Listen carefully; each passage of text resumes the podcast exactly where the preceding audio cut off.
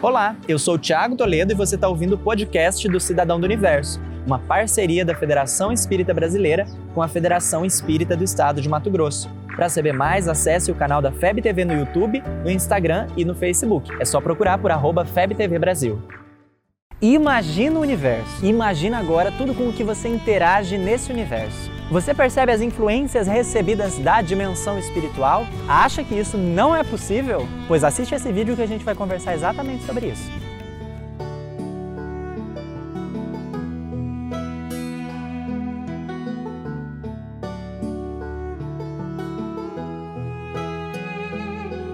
Eu quero conversar com você sobre um fenômeno muito comum a obsessão silenciosa. Não para te deixar assustado, tá? Mas para a gente entender junto como é que funciona e ficar atento. São três as formas de obsessão existentes, conforme aponta Allan Kardec lá em O Livro dos Médiuns: a simples, a subjugação e a fascinação. Eu não vou me aprofundar aqui sobre esses tipos, mas eu sugiro que, se você quiser saber um pouquinho mais, busque direto na fonte. Dá uma olhadinha no capítulo 23 de O Livro dos Médiuns. Esse livro é maravilhoso, inclusive, se você quiser dar uma estudadinha ou combinar, reunir com a galera, fazer um rolezão espírita para estudar o Livro dos Médiuns, altamente recomendado. Aí você volta aqui para me dizer o que mais te chamou a atenção, beleza? Coloca aqui nos comentários. Tiago, eu li você já se pegou assim meio desanimado e de repente surgem alguns pensamentos negativos do nada? Literalmente, gente, do nada. Você está de boa, sofrendo ali na bed, e aí vem uma coisa assim, ou então com uma indisposição, uma preguiça inexplicável, uma dificuldade de se concentrar em qualquer atividade edificante, tipo uma leitura espírita, aquele sono que surge quando você começa a ler Nosso Lar,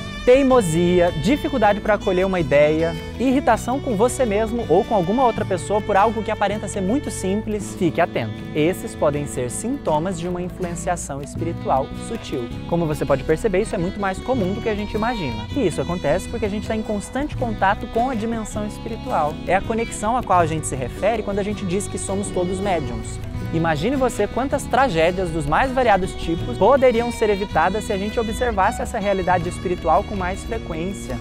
Óbvio que isso não serve para a gente se isentar das responsabilidades. Não dá para sair por aí falando, ah, mas isso é culpa do obsessor, é porque eu estava obsediado. Muito pelo contrário, sabendo dessa realidade espiritual, a gente se torna muito mais responsável pelo quanto a gente se deixa influenciar.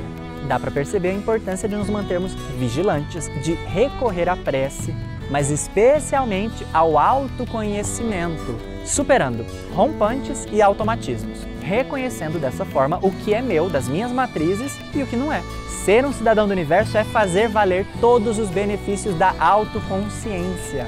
Um remedinho maravilhoso que vai nos imunizando aos poucos dessas influências menos felizes. Você consegue perceber quando você está sob influência espiritual? Ou só percebe assim depois que já passou? Você ouviu o podcast do Cidadão do Universo. Siga a gente nas redes sociais, arroba FebTV Brasil e até o próximo programa.